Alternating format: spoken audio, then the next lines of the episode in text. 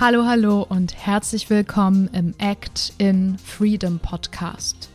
Dein Podcast für die Kunst, fürs Leben und für dich.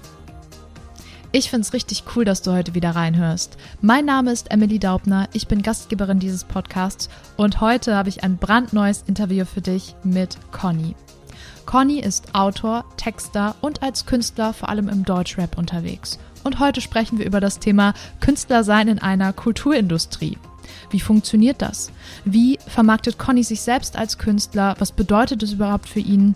Wir sprechen über Feminismus, über seinen aktuellen Song und so, so viel mehr. Und du solltest unbedingt reinhören, wenn du selber Künstlerin in der heutigen Zeit bist, ganz viel Input mit nach Hause nehmen möchtest. Und jetzt will ich gar nicht mehr so viel sagen, außer los geht's.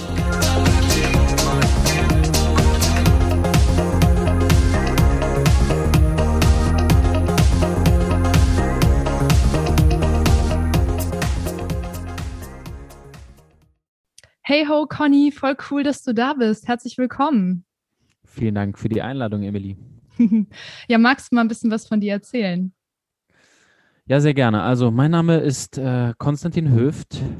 Ich bin Autor und Texter. Ich wohne in Köln. Und ähm, ich denke, wir werden heute ganz viel sprechen über mein aktuelles Hauptprojekt, möchte ich es nennen. Ähm, unter dem Namen, Künstlernamen Conny, also mein Spitzname einfach ähm, veröffentliche ich im Moment ganz viel Musik. Es ist Deutschrap. Und äh, ja, ich habe jetzt gerade gesagt, irgendwie, ich bin äh, Autor und Texter. Das liegt einfach daran, dass ich neben dieser, neben, neben dieser Musiktätigkeit, in der ich eben sozusagen im Deutsch, Deutschrap unterwegs bin, ähm, durchaus für mich auch noch Ambitionen habe, äh, in anderen Bereichen zu schreiben, ähm, Theater oder Prosa. Es gibt von mir bisher nur ein Theaterstück, aber das wäre zum Beispiel ein Bereich, den ich gerne auch nochmal ähm, weiter vertiefen würde. Aber ja, deswegen, wenn man mich fragt, was ich bin, dann sage ich, ich bin Autor und Texter. Ja, sehr cool. Gibt es da noch was, was du hinzufügen möchtest, wenn ich dich jetzt frage, was macht dich eigentlich als Künstler darüber hinaus aus? Also, das ist eine gute Frage. Ich habe das, äh, habe mir im, ähm, im Vorhinein, ähm, hast du mir diese Frage ja auch schon geschickt, dass ich mir so ein bisschen Gedanken darüber machen mhm. soll. Und äh, ich habe drüber nachgedacht und ich habe so gedacht, okay, wa was würden denn Leute sagen, die meine Musik hören, was mich irgendwie als Künstler ausmacht? Und äh, ich glaube, das ist gar nicht so einfach äh, zu beantworten, weil ich auch das Gefühl habe, gerade ist für mich so eine extrem äh, entscheidende und formende Phase auch für mein, für mein Künstlerdasein, weil es jetzt das erste Mal ist, ähm, seit, also ich habe angefangen Musik zu machen mit 14, 15. Das war immer im Kontext von einer, von einer Band, ähm, die heißt, die nennt sich Der Plot, die gibt es auch immer noch, aber erst seit Ende 2018, also na gut, das sind jetzt schon auf jeden Fall knapp zwei Jahre, ähm, zweieinhalb äh, vielleicht, gibt es die Solo-Projekt Conny. Und äh, das ist jetzt inzwischen so intensiv und so groß geworden, ähm, dass ich jetzt nochmal ganz anders mich als, als kunstschaffende Person irgendwie auch kennenlerne. Und ähm, deswegen ist es noch gar nicht so einfach für mich jetzt zu sagen, das und das und das sind die Key Facts der, der Conny-Marke irgendwie. Ne? Ähm, ich glaube, wenn du mich jetzt, äh, wenn ich mich jetzt auf was festlegen würde, dann würde ich sagen, dass das Conny-Projekt auf jeden Fall ein sehr textlastiges Projekt ist, mhm. ähm, im Gegensatz zu vielen anderen Songs, die aktuell im Deutschrap sehr gut funktionieren, ähm, schreibe ich sehr, sehr viel Text. Sehr, sind die, die Songs sind, haben längere Strophen, als man das irgendwie sonst so aus dem Mainstream gerade kennt. Und ich würde auch sagen, dass ich komplizierter bin. Es gibt sicherlich RapperInnen, die, ähm, die, die noch mal eine Ecke kompliziert, komplizierter sind als meine Texte. Ähm, aber ich glaube, im, im Vergleich so zum Mainstream bin ich schon noch mal eine Ecke komplizierter. Kompliziert finde ich gut. ja, mit, ja, voller, mit voller Absicht auch. Also äh, das ist mir, also weißt du, wenn, wenn, wenn man irgendwie so spricht mit Industriemenschen und ähm, Leuten, die irgendwie Promotion machen sollen, äh, JournalistInnen, die dann einen so drauf ähm, auch irgendwie fragen, so geht das nicht auch vielleicht ein bisschen einfacher, wäre es dann nicht mainstreamiger? Und äh, nee, eigentlich, also ich möchte das aber nicht. Ich finde es eigentlich geil, wenn es irgendwie kompliziert ist und ich finde es geil, wenn man irgendwie dreimal drüber nachdenken muss und wenn man den Song im Zweifel fünfmal hören muss, bis man ihn in, also dann hat man ja auch viel länger was von dem Song. So ist zumindest meine, ähm, äh, ja, meine Sichtweise da und das finde ich eigentlich geil, deswegen kompliziert mit Absicht.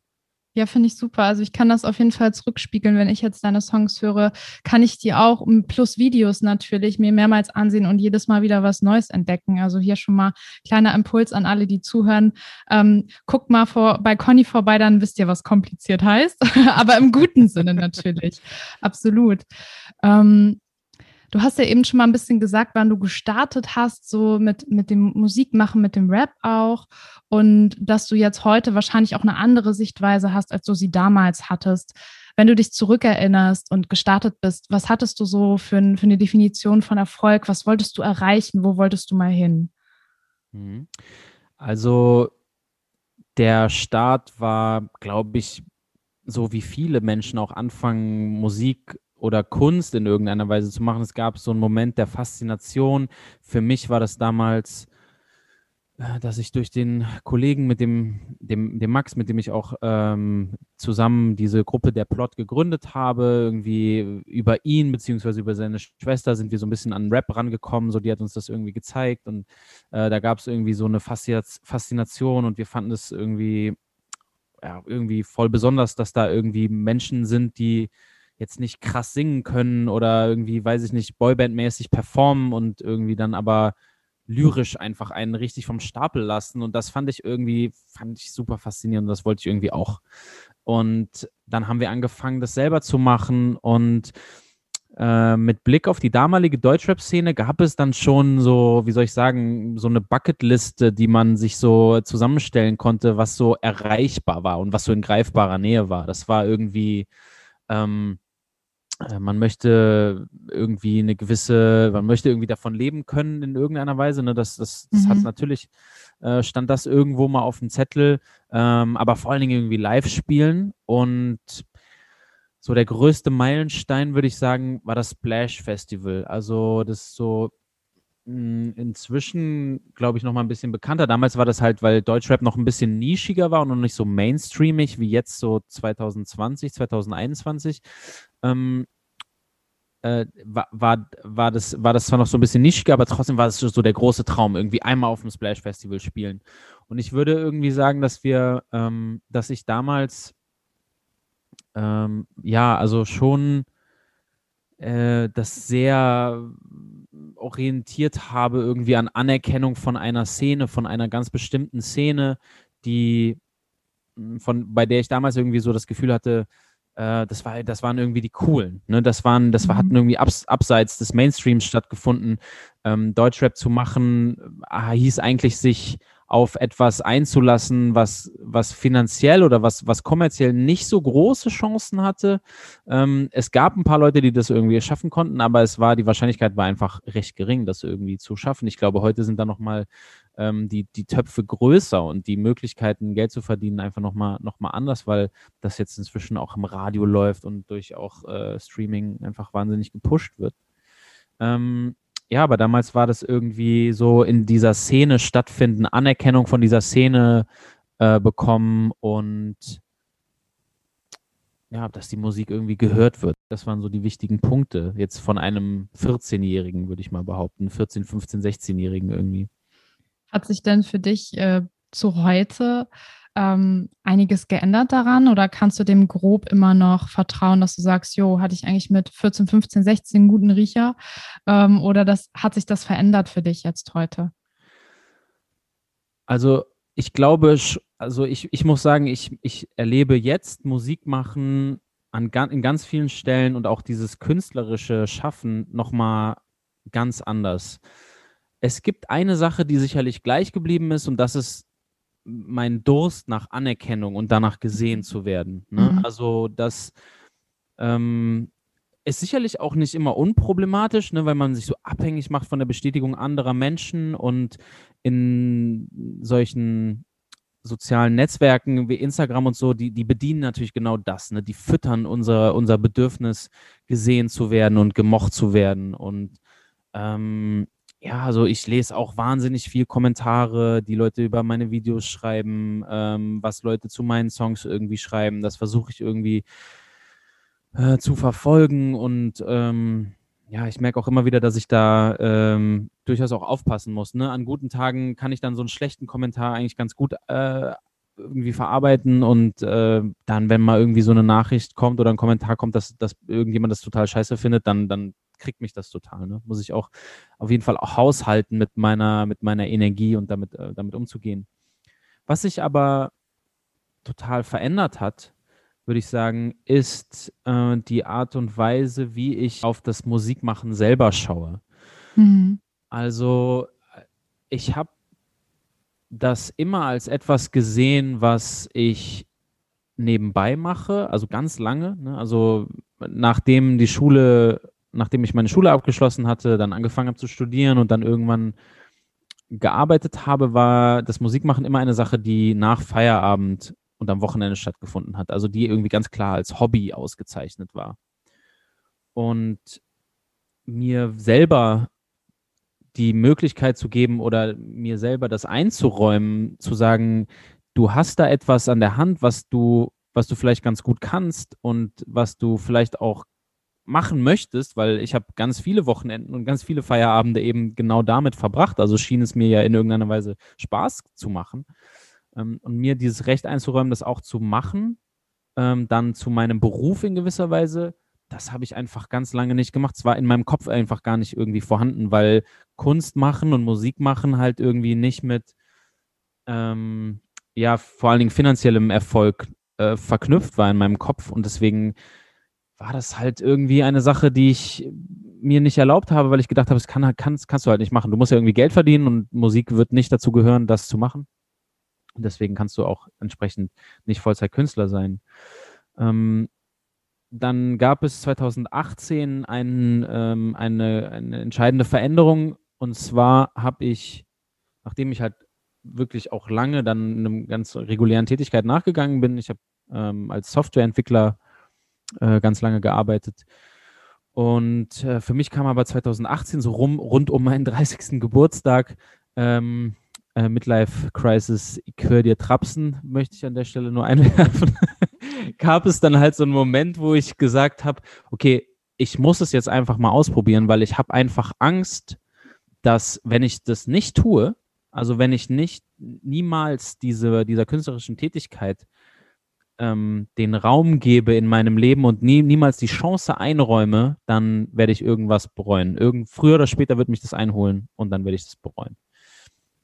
Und dann habe ich äh, den Schritt gemacht, meine Tätigkeit zu kündigen. Also ich war zu dem Zeitpunkt äh, angestellt und ähm, habe meine Tätigkeit als Softwareentwickler gekündigt und habe gesagt, okay, ich versuche es jetzt einfach mal Vollzeit. Ich weiß nicht, was kommt. Ähm, ich probiere es einfach mal aus. Ich versuche jetzt einfach mal, mich Vollzeit auf das Schreiben zu konzentrieren. Und da ich eben über meine lange, langjährige Tätigkeit oder meine langjährige Arbeit mit der Band auch einfach viele Verbindungen irgendwie im Musikbereich hatte, war das das, was zuallererst irgendwie Anklang gefunden hat, wo ich zu, in Anführungszeichen, Fuß fassen konnte. Mhm. Ähm, und ich habe jetzt das Glück, dass, wie gesagt, das war Anfang 2018, jetzt haben wir Anfang 2021. Also ich habe jetzt das große Glück, dass ich das jetzt drei Jahre lang machen kann. Ich muss an der Stelle sagen, dass ich ähm, einfach ein, mir ein gutes finanzielles Polster irgendwie angespart hatte. Ähm, ich verdiene auch aktuell mit der Musik so lächerlich wenig Geld, das reicht nicht, um meine monatlichen Kosten zu decken.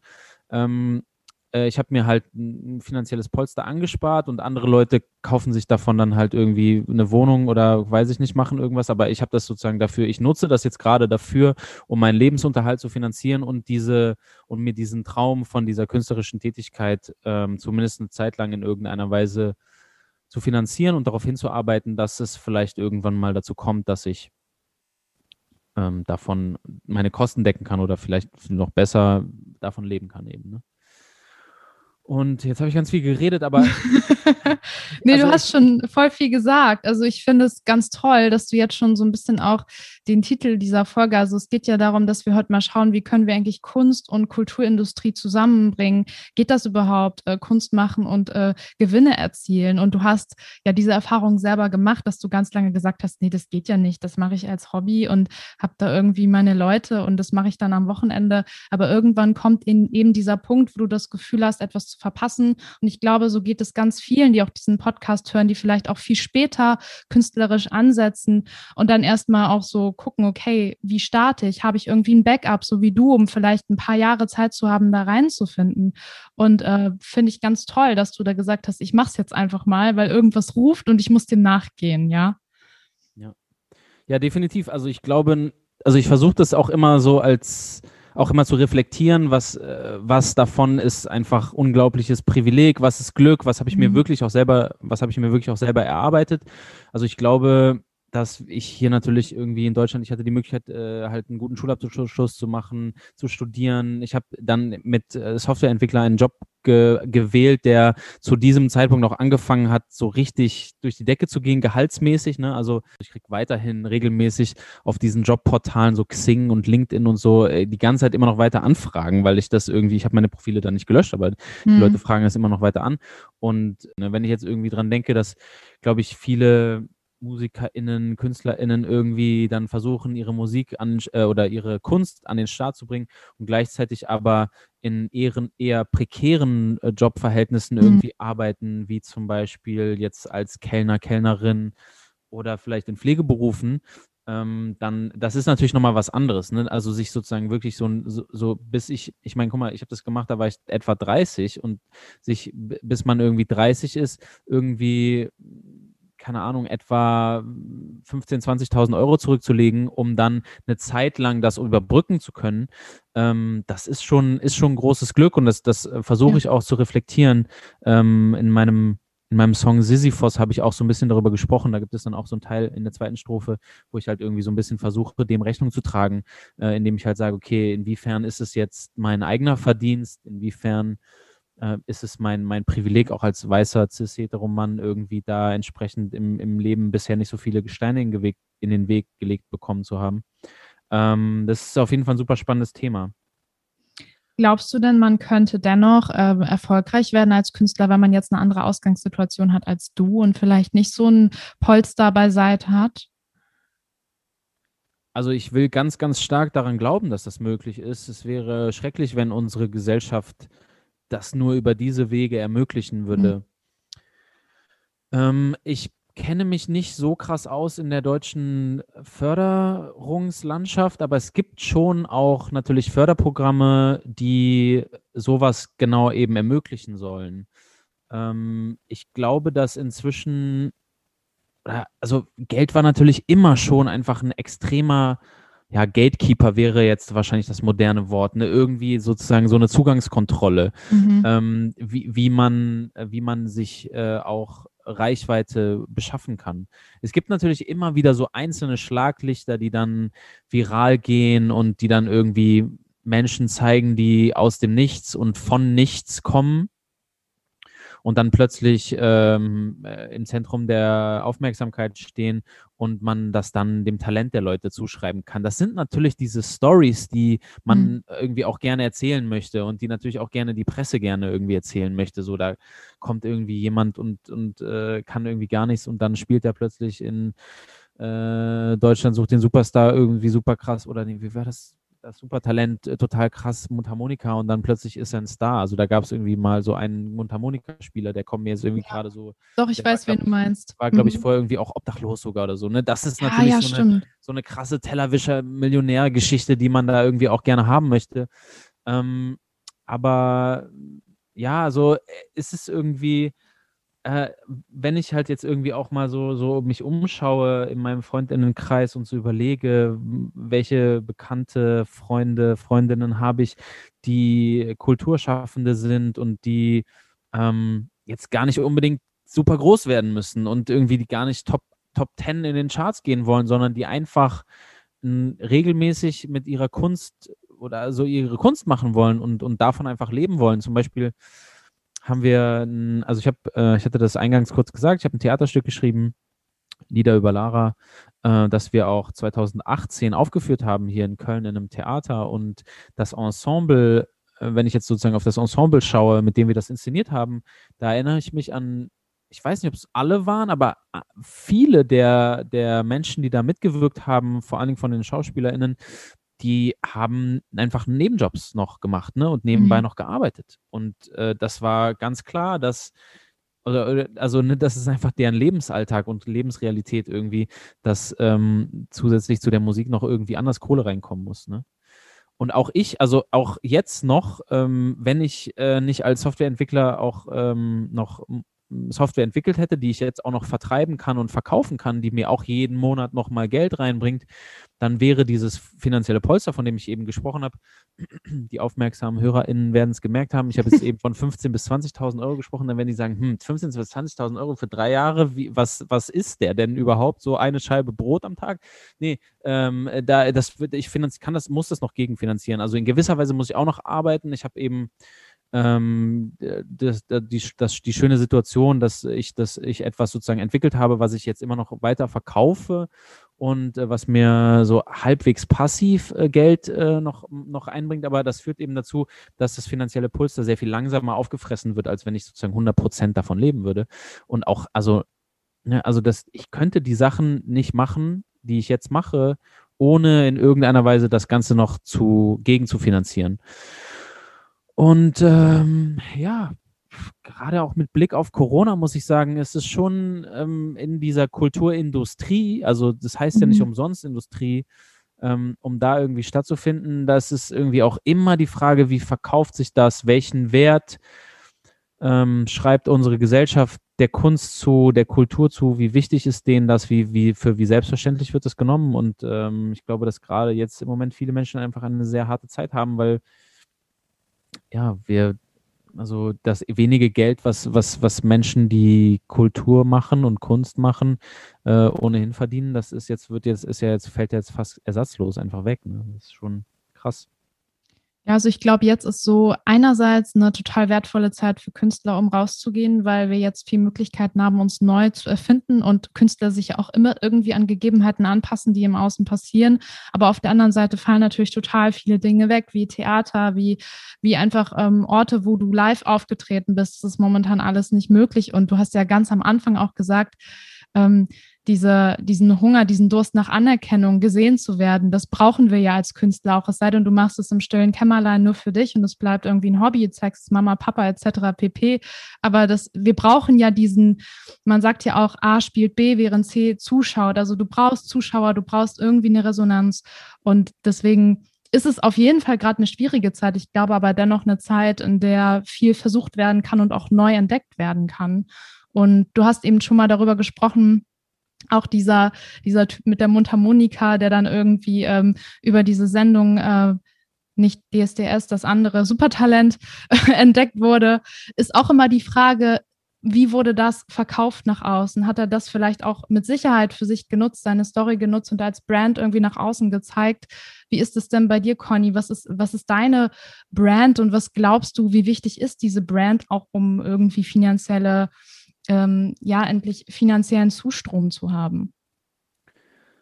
Also ich mache die Erfahrung oder ich, ich, ich glaube, dass das, was ich gerade so ein bisschen lerne, oder zum, also zumindest ist meine, meine Erfahrung, ich kann da natürlich immer nur für mich sprechen, aber ich habe so das Gefühl, dass dieser Aufbau einer Marke einfach etwas ist, was ganz viel eben Leute anlockt, die solche Gatekeeper sind in Bezug auf finanzielle Mittel in dieser Kulturindustrie. Also das klingt jetzt super abstrakt, aber wenn man es einfach mal konkret machen möchte, als Künstler, als Musiker sind natürlich Labels, die oder große Labels, die in irgendeiner Weise Geld zur Verfügung stellen, die dich, die sie sozusagen Vorschuss zahlen, die deine Videos finanzieren, ähm, die eventuell irgendwie sich darum kümmern, dass du eine Tour spielen kannst und dass du irgendwie Merchandising hast, was du verkaufen kannst, ähm, die das vorfinanzieren, das ist natürlich super wichtig. Und äh, wie gehen diese, wie gehen, wie gehen Labels vor, wenn die neue Talente, wenn die neue KünstlerInnen suchen? Ähm, und äh, da muss man eben halt sagen, also ich oder ich gehe davon aus, dass da einfach ganz viel danach geschaut wird, okay, wie können wir diese Person am Ende wieder vermarkten, weil das ist ja das, sie wollen, sie finanzieren ja sozusagen, also sie investieren Geld in ein Projekt, das ist dann der Künstler oder die Künstlerin und wollen aber am Ende mehr Gewinn, mehr Geld da irgendwie rausziehen. Das ist ja ganz klar, weil diese Labels äh, agieren ja irgendwie auch als wirtschaftliche Player und ähm, die haben natürlich ein ganz klares finanzielles Interesse an dieser ganzen Sache. Das ist leider nicht wie irgendwie ähm, so wie ich mir so das Mäzenentum im Mittelalter irgendwie vorstelle, dass die irgendwie sagen, ich, ich habe hier jetzt, ich halte mir am Hof jetzt hier halt einen Künstler, der mich irgendwie immer schön unterhält, sondern die wollen ja letzten Endes auch verdienen. Und ähm, da kann man natürlich irgendwie sagen, für die einen reicht, wenn du halt jetzt einen super talentierten Sänger oder eine Sängerin hast, wenn du ähm, jemanden hast wie diesen Mundharmonika-Typen irgendwie, dann hast du so, ein, so eine Sache, die ganz weit vorne steht und dann kannst du die direkt nehmen, um die zu verkaufen. Ähm, bei mir war das jetzt nicht der Fall. Also ich bin jetzt nicht irgendwie auf die Bildfläche gekommen und habe so abgefahrene Dance-Moves gemacht oder konnte so krass singen, dass dann plötzlich. Du hast pinke Haare, das ist auch krass. Aber das ist ja, aber das ist ja sozusagen kein gottgegebenes Talent. Na gut. Äh, das musste ich ja, das, äh, ja, leider ist meine DNA da äh, noch nicht so schlau gewesen, das, das mit, mit mir, mit der Geburt sozusagen mitzugeben. Ähm, nee, aber also, äh, also da kommen wir, also das, aber die, die rosanen Haare sind tatsächlich, denke ich mal, ein wichtiger Punkt, ne? Also mhm. so Wiedererkennungswert, ne? Das ja. ist so, das ist zum Beispiel so eine Sache, woran, woran erkennt man, woran erkennt man den oder die, ähm, äh, da gibt es, äh, mir fällt jetzt kein so ein super plakativer, super plakatives aktuelles Beispiel ein.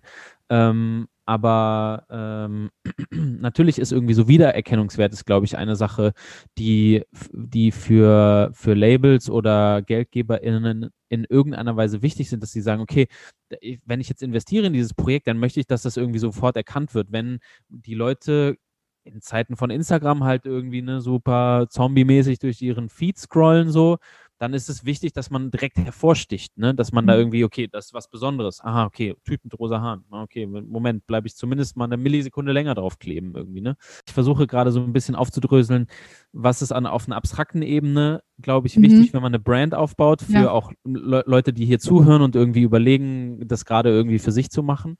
Und ich versuche das natürlich auf der konkreten Ebene auch so ein bisschen für mich zu erzählen.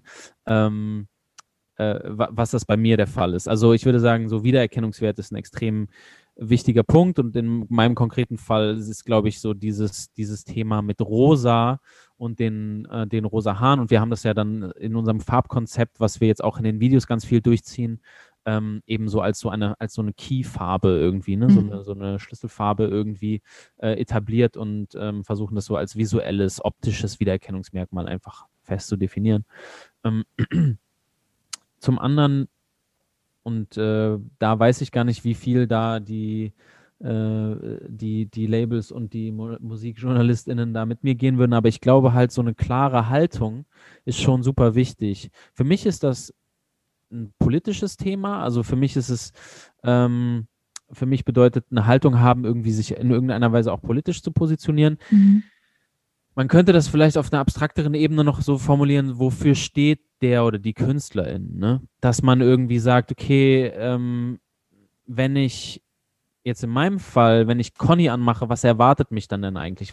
Und wir hatten jetzt gerade äh, anfangs irgendwie hatte ich gesagt, so ich bin irgendwie kompliziert, ne? Ich habe viel Text.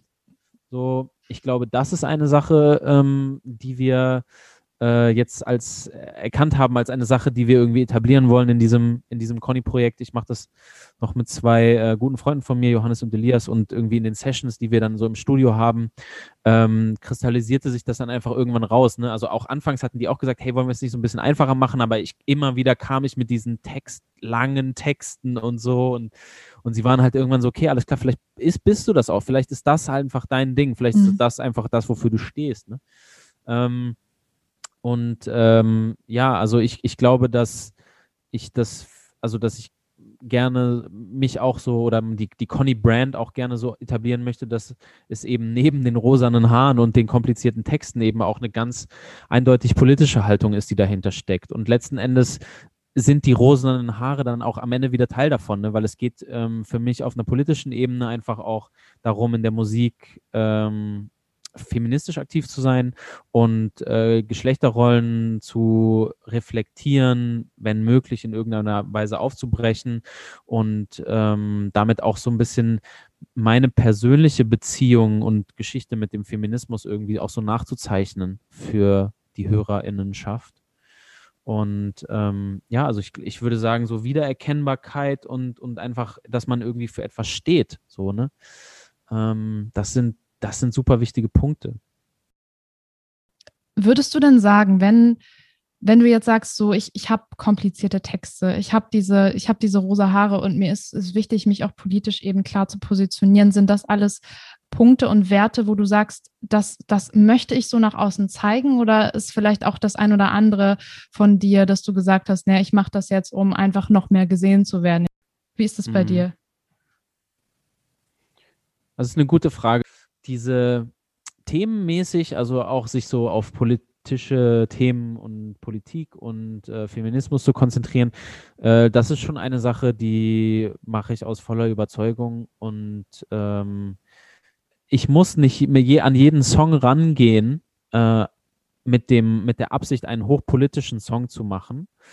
Ähm, ich glaube aber, dass für mich gerade zumindest extrem dieses, dieses Wort, diese, dieser Spruch, das Private ist politisch gilt, weil ich mich irgendwie super viel reflektiere eben als ähm, als jungen Menschen, als jungen Mann, der in einer Gesellschaft sich befindet, die gerade extrem viel mit diesem Feminismus-Thema arbeitet und Geschlechterrollen neu denkt, die auch die Rolle des Mannes äh, neu denken möchte, zumindest in meiner Bubble, die Rolle der Frau neu denken möchte.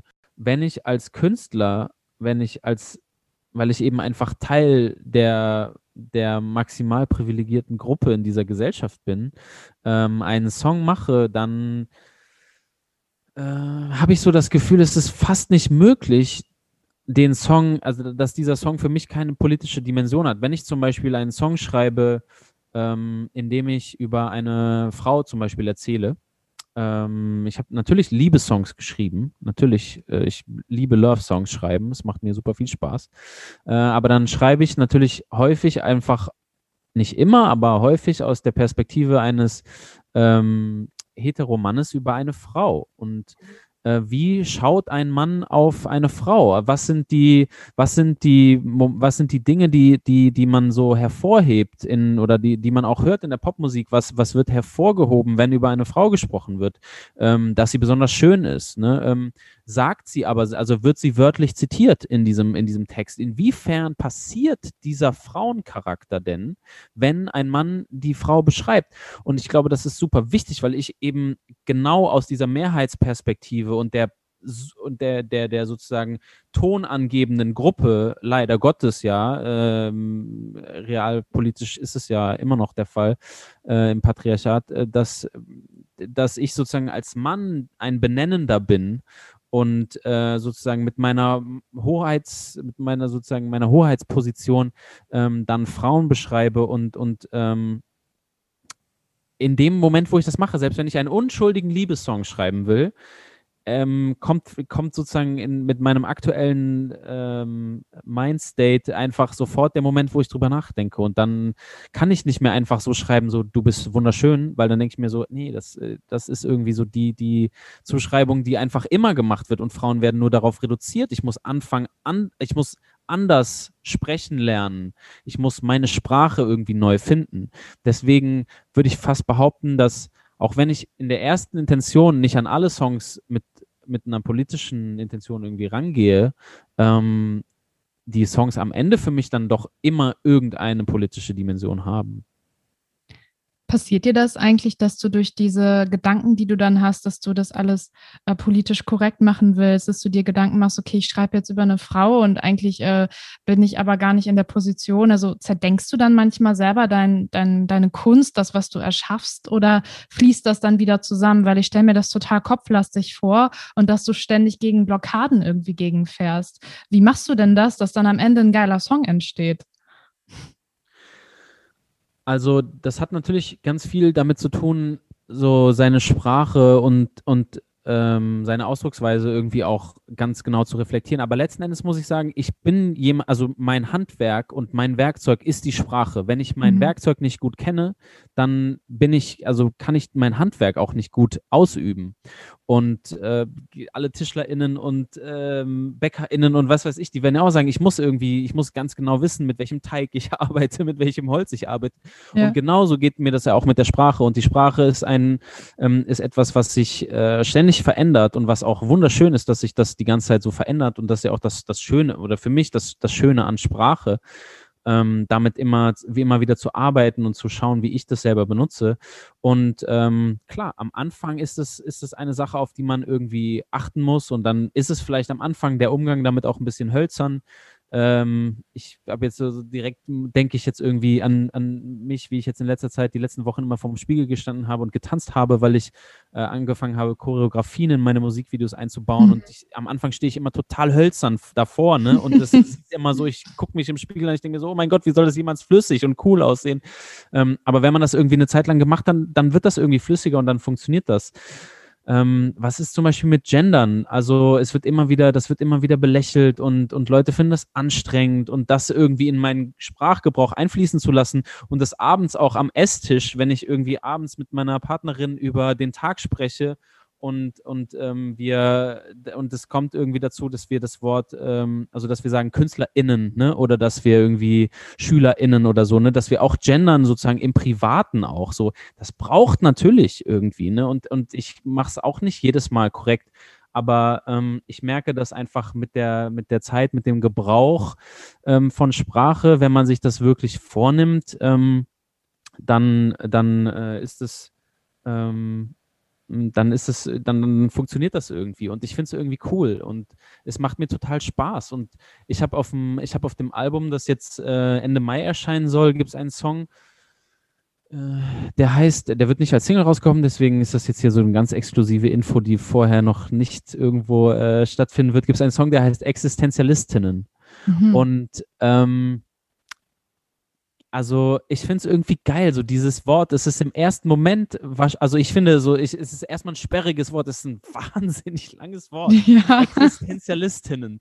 So, und, und äh, äh, ich rap das Wort natürlich auch ein paar Mal in, in dem Song und ähm, dann habe ich das, ähm, ah, dann war ich irgendwie in, in einem größeren Studio hier in Köln, äh, wo ich so als Songwriter mal ähm, äh, gearbeitet habe für eine andere Künstlerin und ähm, habe dann mit, mit so ein paar Produzenten zusammengesessen und denen den Song gezeigt und äh, die meinten halt so, boah, was für ein Wort, ey, dass du das da irgendwie unterbringst, so, weil das halt so Pop, ja, weil das irgendwie auch so Pop-Song-Schreiber sind, ne, und die dann halt mhm. irgendwie sagen, so, das ist, ähm, boah, das, das wäre ich nicht auf die Idee gekommen, so ein Wort irgendwie einzubauen, aber ich finde es irgendwie geil und ich finde, wenn wir also, wie gesagt, ich möchte irgendwie andere Geschichten erzählen und ich glaube halt, dass ich mein, ich muss meine Sprache auch ändern, wenn ich andere Geschichten erzählen will. Also, mhm. ich will nicht die gleiche Geschichte in, in, in, in Blau oder in Rosa, ne, um jetzt hier mal äh, in dem, im Bild zu bleiben. Ich will nicht nur die gleiche Geschichte in Rosa erzählen, äh, sondern im besten Fall, zumindest meine Ambitionen, am Ende müssen das die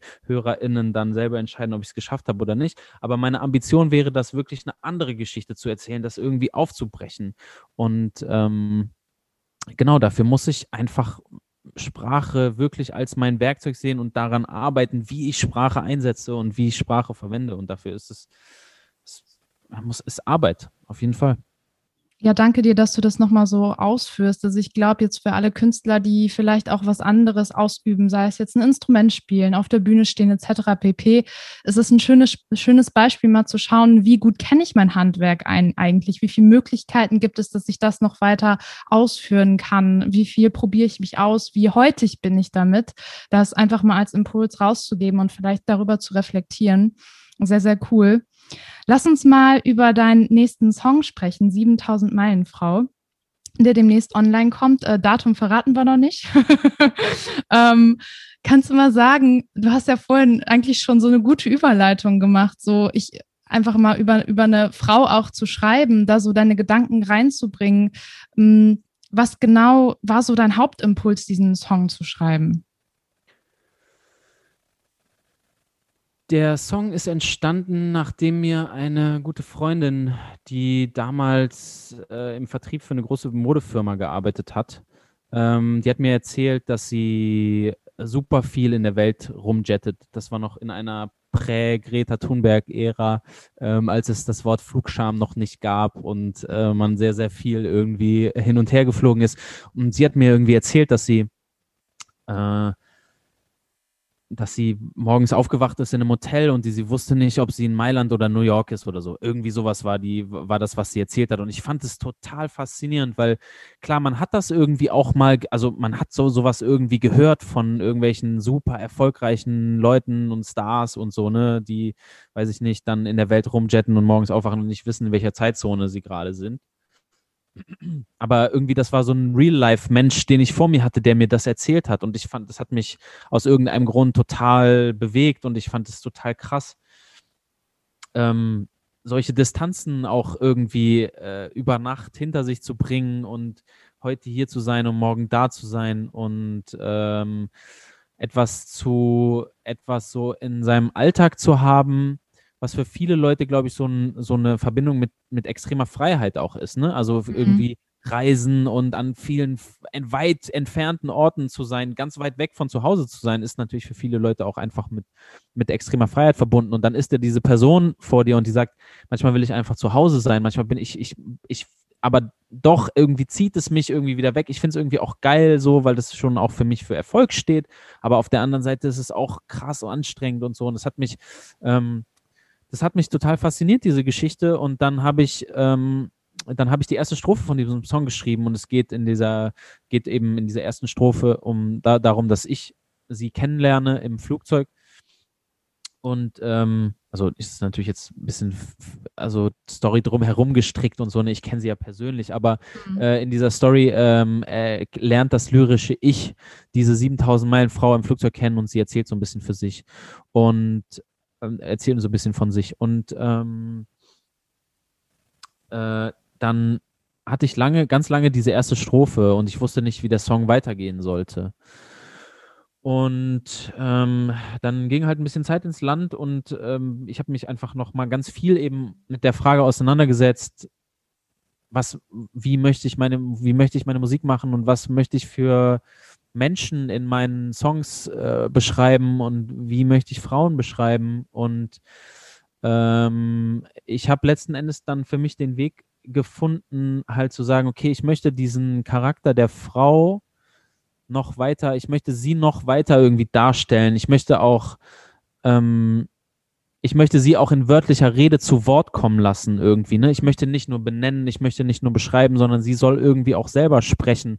Und der, dieses lyrische Ich ist natürlich beobachtend und es passiert alles durch die Augen des lyrischen Ichs. Ich kann ja auch nicht aus meiner Haut raus. Das wäre ja irgendwie auch Quatsch, wenn ich da irgendwie was anderes behaupten würde.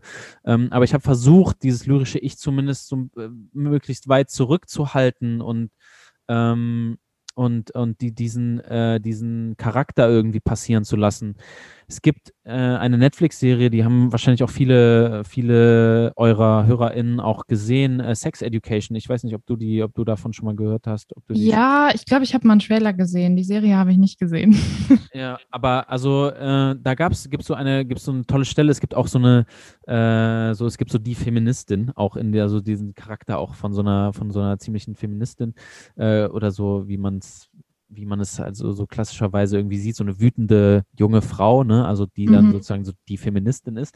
Und ähm, äh, die ist auf einer, die ist auf einer Party und da ist so ein Typ, der findet sie cool und der flirtet sie so an und der versucht es so mit so den ganzen Standards und äh, sie sagt immer so, nee, das will ich nicht, will ich nicht, will ich nicht. Und äh, dann sagt er so, okay, wa was magst du denn? Was, was, was findest du denn cool? Und sie sagt so, äh, Complex Female Characters. So, das findet sie cool. Und das äh, ist irgendwie, das fand ich so geil, weil das letzten Endes spricht sie ja nicht nur das Publikum an, sondern sie spricht auch direkt die DrehbuchautorInnen an, so, ne? Äh, mhm. Äh, da draußen, die sich das angucken was, was willst du denn als Frau? Was möchtest du denn gerne sehen? Was möchtest du gerne haben? Und so ich möchte andere, also ich möchte sozusagen starke, komplexe Frauencharaktere haben, äh, die ich äh, irgendwie in der, in der Popkultur irgendwie konsumieren kann. Das fand ich irgendwie super geil. Und ich muss super häufig jetzt daran, daran denken, wenn ich Frauen in meiner Musik beschreibe, dann denke ich, ist das immer so das Mantra und der Leitsatz, den ich haben möchte, irgendwie, beschreib sie als komplexe Charaktere und nicht als eindimensionale Flächen, auf die ich irgendwas projiziere, wo ich halt irgendwie sage, so, okay, äh, sie ist schön oder sie ist geheimnisvoll oder so, ne? Also nicht, nicht eindimensional, sondern lass sie Ecken und Kanten haben. Versuch irgendwie das Äußerliche irgendwie wegzulassen. Es geht nicht um das Äußerliche, sondern ähm, ja, gib ihr eine Stimme, lass sie sprechen, lass sie in irgendeiner Weise wirklich real werden ähm, äh, für, für dein Publikum irgendwie, ne?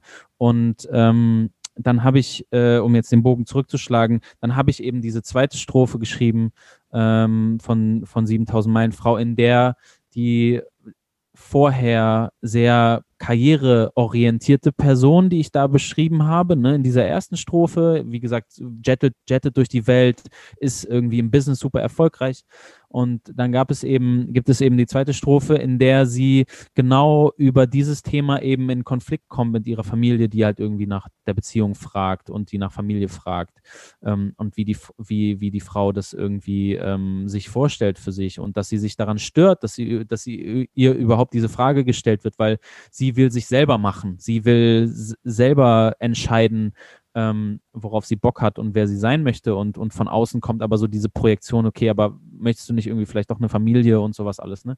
Und sie kämpft irgendwie dagegen und sie versucht daraus, da, daraus auszubrechen. Und ähm, äh, ja, also ich habe irgendwie so, das, mein Experiment war, wie sehr ist das überhaupt möglich? Am Ende ist es immer eine Projektion. Ich kann nicht aus mir raus, das ist super schwierig, aber ich kann zumindest versuchen, die Charaktere komplexer zu zeichnen, als wir das dann vielleicht doch gewöhnt sind in der deutschen Popmusik oder wahrscheinlich internationalen mhm. Popmusik.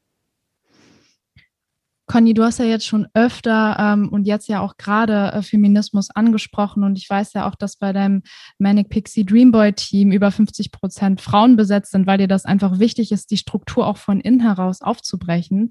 Aber ähm, mal ehrlich, du hast ja selber gesagt, du verdienst gerade da noch nicht so viel. Ist es nicht irgendwie widersprüchlich, dass du diese Frauen dann nicht bezahlen kannst? Ist es nicht irgendwie widersprüchlich, dass du als äh, weißer privilegierter Mann äh, Songtext über Frauen schreibst, aber selber gar keine Frau bist und dann sagst du, boah, die sagt da in der Serie, mh, hm, ich wünsche mir komplexere Charaktere. Und warum glaubst du, kannst du das in deiner Kunst ausdrücken?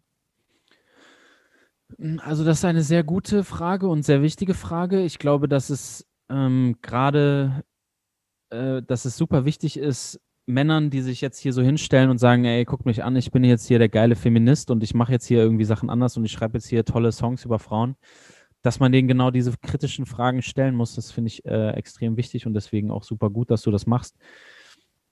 Ähm, ja, ich, das sind definitiv Schwachstellen in ähm, äh, noch an meinem, äh, noch an meinem an meinem Konzept, würde ich sagen.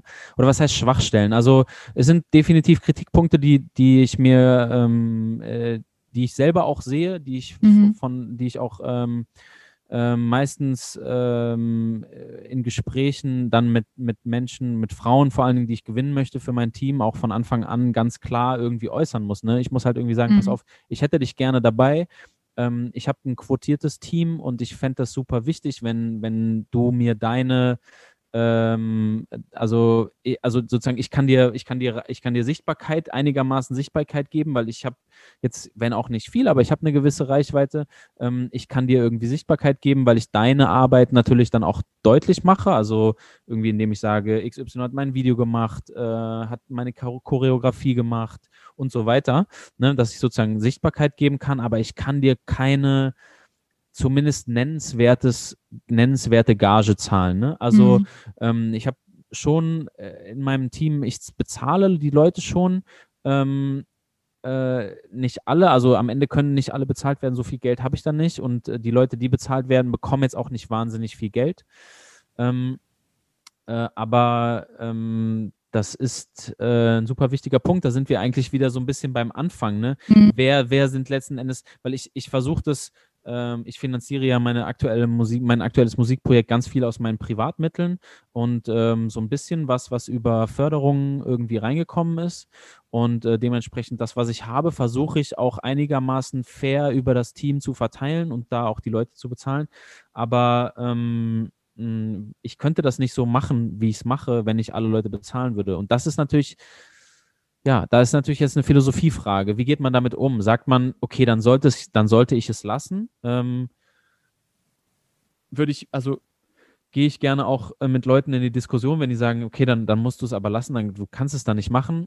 Aber ich habe die Erfahrung eben gemacht, dass wenn ich ganz offen kommuniziere und den Leuten halt sage, okay, das sind hier so, das sind die Gegebenheiten dieses Projekts. Also ich möchte ähm, euch Sichtbarkeit geben, ich möchte das hier sozusagen als ähm, als Projekt machen, das eben auch zeigt, dass man Strukturen, auch als Indie-Künstler, der alles selber finanziert, dass ich auch andere Strukturen nutzen kann und dass ähm, andere häufig genutzte Argumente, es gäbe keine Frauen, ähm, die das machen würden oder so, da, dass sowas halt alles nicht stimmt und dass wir sowas irgendwie gemeinsam entkräften können. Und ähm, ja, ich habe das Gefühl, dass schon die Frauen, mit denen ich zusammenarbeite und denen ich das ja auch ganz offen gegenüber kommuniziere und denen ich halt sage, ich, ich fände es geil, wenn wir hier dieses feministische Projekt gemeinsam durchziehen könnten. Und deswegen spreche ich von Conny auch meistens als wir. Ne? Natürlich mhm. bin ich die, die, Person, die Person, die vorne steht, aber das Ganze wäre nicht möglich gewesen ohne dieses Riesenteam. Und wir ja. sind, ich habe das jetzt noch nicht komplett durchgerechnet, aber wenn man alle Videoteams zusammen sind und so, dann sind wir, sind es fast 100 Leute, die an diesem Projekt gearbeitet haben. Das ist vollkommen Wahnsinn. Crazy, ja. Ähm, und äh, davon sind, ich habe jetzt die aktuelle Quote nicht da, die müsste ich nochmal neu ausrechnen, aber es sind so um die 60 Prozent Frauen gewesen oder sind, wir, es, wir arbeiten ja noch dran, also sind ja so um die 60 Prozent Frauen. Und ähm, es ist einfach unglaublich. Und das Feedback auch der Leute darauf ist einfach extrem positiv. Und ich, ich finde, ähm, das ist geil, dass man dann sich am Ende hinstellen kann und sagen kann, guck mal, was wir gemacht haben. Und wir haben es ganz bewusst mit Absicht kompliziert und mit Absicht geil. Also, aber es ist voll geil geworden. Ähm, und, und ich finde, das hat irgendwie eine, ähm, äh, und das hat schon, das hat schon irgendwie eine Bedeutung. Und natürlich muss jetzt für mich im nächsten Schritt äh, die Aufgabe heißen, okay, besorg mehr Geld, im Zweifel von Labels, und bezahl die Leute besser. Ne? Und äh, das ist, ähm, äh, das ist auf jeden Fall super wichtig, dass wir die Leute fragen, okay, wer hat dein Video gemacht, wer, wer, wer mit wem arbeitest du zusammen? Ähm, bezahlst du die Leute korrekt? Bezahlst du die Leute gut? Ähm, quotierst du dein Team? Also das sind alles so, das sind alles super wichtige Fragen, wo ich auch, wo ich auch denke, so alle ZuhörerInnen, also nicht nur du jetzt als Journalistin, sondern ähm, auch alle ZuhörerInnen sollten das auch irgendwie ihren, den Leuten stellen können, diese Frage, die, ja. die wenn sie sozusagen deren Kunst konsumieren. Ich finde, finde ich super wichtig, da sich selber auch äh, so mündig zu sehen und auch diese Frage irgendwie äh, durchaus stellen können zu dürfen können zu dürfen, ja. ja, danke, dass du das jetzt nochmal so ausgeführt hast. Ich glaube, das ist einfach super wichtig, jetzt zum Ende nochmal so ähm, klar zu benennen, dass du einfach da offen kommunizierst. Das ist, glaube ich, mit das Wichtigste. Du bist dir dessen bewusst, du bist ein Typ, der total viel reflektiert. Ich glaube, das ist auch klar geworden. Und ähm, das ist der erste Schritt. Jetzt wäre natürlich die Frage, um nochmal auf die Kulturindustrie sprechen zu kommen, wie du eben auch schon leicht angedeutet hast, geht man jetzt vielleicht Zusammenarbeit mit einem Label ein, um zu sagen, ich äh, finanziere die Leute, muss ich dann vielleicht irgendwas von mir zurückstecken, Teil meiner Werte, man weiß es nicht. Das sind wahrscheinlich alles Dinge, die stehen in der Zukunft. Wir wissen ja auch nicht, was, was mit Corona hier noch passiert. Aber ich glaube, du gehst da einen ganz, ganz guten Weg, einen gesunden und reflektierten Weg und bist vor allem immer offen den Menschen gegenüber, mit denen du zusammenarbeitest. Ja, ich hoffe es doch und ich hoffe auch, dass, dass die Leute, die mich verfolgen, ähm, da auch äh, jederzeit irgendwie auf mich zukommen und, und natürlich, also ist super wichtig, dass mein Team das Gefühl hat, dass die das irgendwie an mich zurückspielen können und sagen mhm. können, hey, Moment mal, da läuft irgendwas schief, so, das ist nicht so der moralische Kodex, den du uns vorgestellt hast, ähm, aber auch äh, meine HörerInnen irgendwie sich bei mir melden und sagen, ey, pass mal auf, irgendwie das und das habe ich mitbekommen, das fand ich irgendwie ein bisschen komisch, kannst du mir da irgendwie mehr zu erzählen? Also ja, ich, ich, ich sehe mich auch irgendwie als jemanden, der, ich, ich möchte ja sozusagen einen Diskurs anregen, ich möchte ja, ja zum Sprechen anregen, so, das ist mir super wichtig.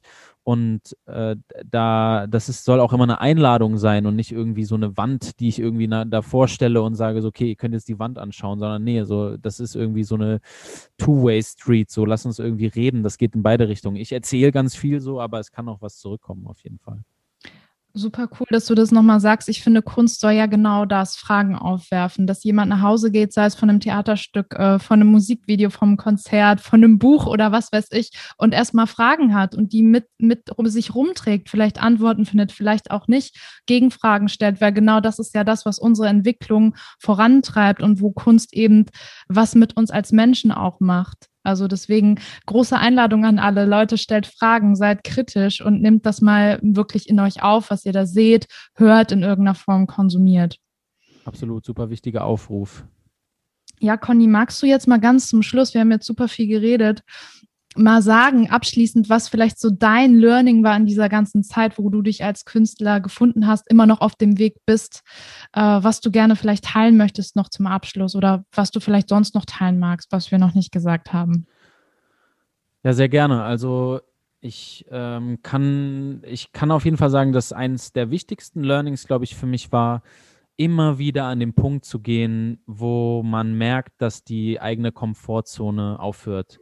Mhm. Ich habe eigentlich schon seit frühesten Kindertagen an wollte ich eigentlich singen können und ich habe dann irgendwann mir gesagt, okay, ich kann es irgendwie vielleicht ja offensichtlich nicht und äh, jetzt habe ich tatsächlich vor etwa einem Jahr angefangen, endlich Gesangsunterricht zu nehmen, weil ich hätte es einfach machen können. Ich weiß auch nicht, warum es mich, aber irgendwie war es offensichtlich außerhalb meiner Komfortzone, weil wenn ich mich irgendwie hingestellt habe, dann kamen nur schiefe Töne raus und ähm, mich aber damit jetzt zu konfrontieren und irgendwie zu versuchen, täglich zu üben, dann immer wieder im Gesangsunterricht zu stehen und ähm, dann sich vor der Gesangslehrerin immer wieder sozusagen in Anführungszeichen nackt zu machen, weil man halt irgendwie es dann doch immer noch nicht kann und immer mhm. wieder zu merken, verdammt, ich, ah, ich bin noch nicht da, wo ich sein will. Und immer wieder in diese Punkte reinzugehen oder jetzt eben auch, ich hatte das angesprochen, dass ich ähm, angefangen habe, Choreos einzubauen in meine, in meine Musikvideos, weil ich das eigentlich voll geil finde zu tanzen. Und aber ich bin jetzt kein super krasses Tanztalent, ne? Und dann jetzt aber immer wieder mit meiner Choreografin zu tanzen, immer wieder so, sie tanzt irgendwie einfach wahnsinnsmäßig diese Figuren da alle ab und ich merke so, boah, ich bin gerade noch so beim, bei den, beim ersten Fünftel der Choreografie und ähm, muss mir da irgendwie, muss mich so voll abqueren und es ist mir immer wieder voll unangenehm, nicht, noch nicht da zu sein, wo ich eigentlich gerne wäre. Und ähm, wir haben gerade über die Sprache gesprochen, dass ich auch da immer wieder dran, ich muss diesen Teig immer wieder kneten und ich muss irgendwie immer wieder formen. Ähm, aber letzten Endes ist das eine Sache, ist das, was mich das bisher am meisten hat wachsen lassen als Künstler und, und mir am meisten gezeigt hat, wer ich eigentlich sein möchte und wo ich hin möchte. Und immer wieder an diesen Punkt zu gehen, ähm, das war für mich so in den letzten zwölf bis 18 Monaten, würde ich sagen, so äh, die, die fruchtbarste Zeit einfach als Künstler, mhm. genau das zu machen. Äh, das würde ich auf jeden Fall sagen. Ansonsten, was ich sonst teilen möchte, ist, ähm, ey, wir haben die meisten Sachen irgendwie angesprochen. Ich finde es voll wichtig, ähm, mit, mit den, mit seinem auch kulturellen Umfeld irgendwie in den Diskurs zu gehen und zu sprechen, irgendwie ich habe das Gefühl, in meiner Social Media Bubble wird das so viel immer so, so schon auch super viel gemacht. Es werden kritische Rückfragen gestellt. Ähm, man bekommt dann immer wieder teilweise auch sehr unangenehm mit, wie angegriffen dann KünstlerInnen auch darauf mhm. reagieren oder wie sie auch gar nicht auf etwas reagieren. Ähm, es gab in letzter Zeit wieder vermehrt zwei, äh, mehrere Fälle, auch in denen auch Privatfernsehen ähm, äh, sich super uneinsichtig gezeigt hat und äh, teilweise extrem peinlich agiert hat und sich vor Leute gestellt hat, die entweder ziemliche Scheiße gebaut haben oder äh, ziemlich beschissene Sachen gesagt haben. Mhm. Ähm, und äh, wir sind aber die Leute, die das konsumieren. Und äh, wenn wir das nicht von denen fordern, dass sie das ändern, dann werden diese da, glaube ich, auch nichts dran ändern, weil ich glaube inzwischen nicht mehr großartig an moralische Kodizes in diesen Privatfernseh Vorständen. Ähm, deswegen finde ich das super wichtig, dass da irgendwie Alarm gemacht wird, dass da irgendwie sich, dass da sich gerade gemacht wird und gesagt wird, es geht überhaupt gar nicht, wenn irgendwie zur besten Sendezeit irgendwelche homophoben äh, Prinzen ähm, irgendeine mhm. Scheiße erzählen können auf Sat 1 oder wo das war, da Promis, unter Palmen, Prom, dieses, Promis unter Palmen, ja. genau. Ähm, sowas, das ist auf jeden Fall schrecklich. Und wo ist da das Verantwort, die, die Verantwortung dieser, dieser, ähm, äh, dieser, dieser Sender? Und, und ich finde es mhm. super wichtig, dass man da irgendwie sich gerade macht und dass man sich positioniert und dass man irgendwie sein Gesicht zeigt und sagt, hallo, ich finde das scheiße. So. Ähm, das finde ich äh, total wichtig und das finde ich gegenüber allen Künstlern wichtig. Natürlich auch gegenüber mir, falls ich mal in irgendeiner Weise ähm, da nicht sensibel genug sein sollte.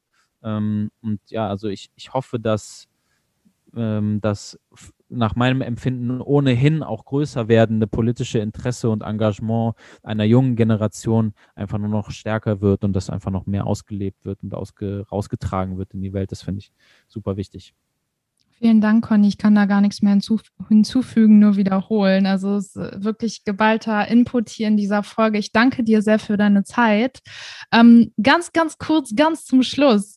Für alle, die, die noch, dich noch nicht kennen, wo kann man dich finden? Wo kann man denn deine Musik hören? Erzähl.